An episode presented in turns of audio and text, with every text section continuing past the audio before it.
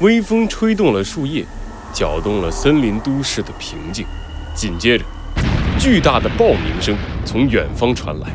在这一刻，森林都市里所有的动物不约而同地抬起了头。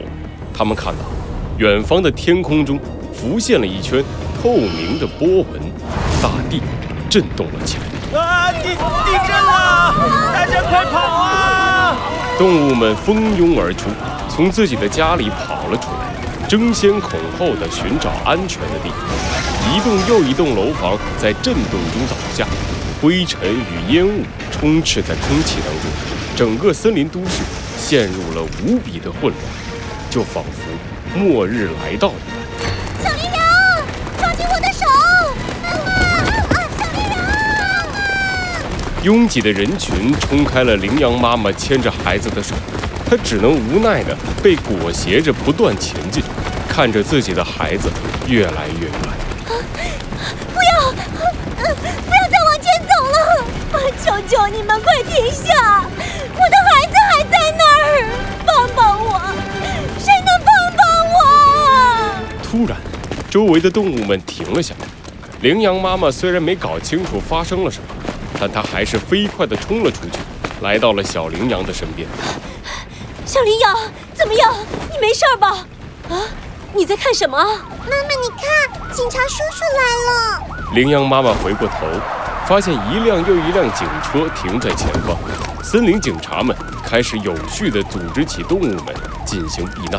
一只穿着警服的豪猪站了起来，拿着一个大喇叭，高声喊道：“大家不要慌张，请大家听从森林警察的指示，我们一定会保护大家的安全。”太好了，警察来了，这下不用担心了。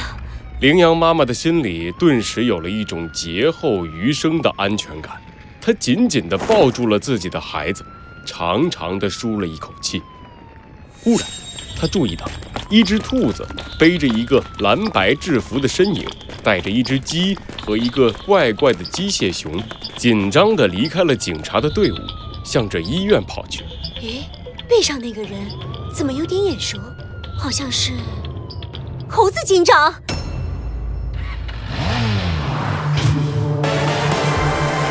罪恶藏在谜题之下，真相就在推理之后。猴子警长探案记。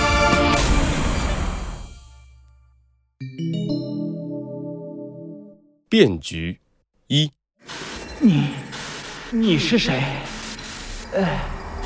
斑马经理在哪里？不好意思了，猴子警长。啊！猴子警长猛地从床上坐了起来，大口地喘着气，阵阵剧痛从大脑深处传来，他不由得捂住了自己的额头。啊！好痛啊！嗯，感觉像是忘记了什么事一样啊。哎，咦，这里是哪里呀？猴子警长看着自己的面前，白色的床单、白色的墙壁，以及自己身上熟悉的病号服，忍不住自己吐槽了一句：“哎，又进医院了吗？我感觉我都快成医院的常客了。”猴子警长，小鸡墩墩的声音突然传进了猴子警长的耳朵里。猴子警长抬起头，发现小鸡墩墩提着一个小水壶站在门口。咦？小鸡墩墩，你怎么来了？呃，哎，我怎么感觉你好像瘦了点儿？猴子警长，哎，怎么了？啊！小鸡墩墩猛地扑到了猴子警长的身上，死死地抓着猴子警长，怎么也不肯松开手。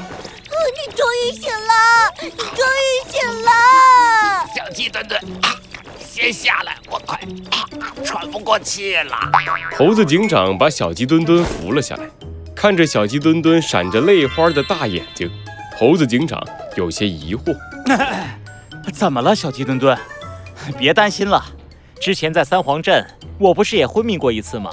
我没事儿，你放心吧。不，猴子警长，这次这次和那次不一样。小鸡墩墩拿出手机。指着手机上显示的时间，一脸担忧地对猴子警长说：“距离你陷入昏迷已经过去一年了。一一年？猴子警长愣住了，他显然没有想到自己居然会昏迷这么久。他低下头看了看自己的手臂，消瘦的手臂上连接着一根根输液管，管子里的液体维持着猴子警长的生命。没想到居然过了这么久，呃，怪不得我的头晕晕的。等等，斑马经理呢？小鸡墩墩，斑马经理呢？你们找到他了吗？哎，猴子警长，你别急。小鸡墩墩看着猴子警长挣扎着就要爬下床，赶紧把猴子警长按了回去。你刚刚醒过来，不能这么快下床的。你先躺好，听我慢慢说。那个时候，我认出了你给我的暗号，向森林都市求救。兔子警长和弗兰熊还有森林警察们很快就赶来了。我们一起冲过去，想把你救出来。可是刚到半路，就听见三声枪响，还有还有飞向空中的盒子。盒子？猴子警长捂住了脑袋，他的脑海里浮现出斑马经理倒下前用尽全力推出盒子的样子。啊，对了，是熊猫大侠传承给你的盒子。那个盒子怎么了？那个盒子，那个盒子。一提到盒子，小鸡墩墩忍不住地颤抖了起来。猴子警长见状，赶紧握住了小鸡墩墩的手。小鸡墩墩，没关系，你先冷静一下，慢慢说。那个盒子飞到了空中，紧接着我们就听到了一声巨响，天空中出现了一个大洞，大片大片的房子倒了下来。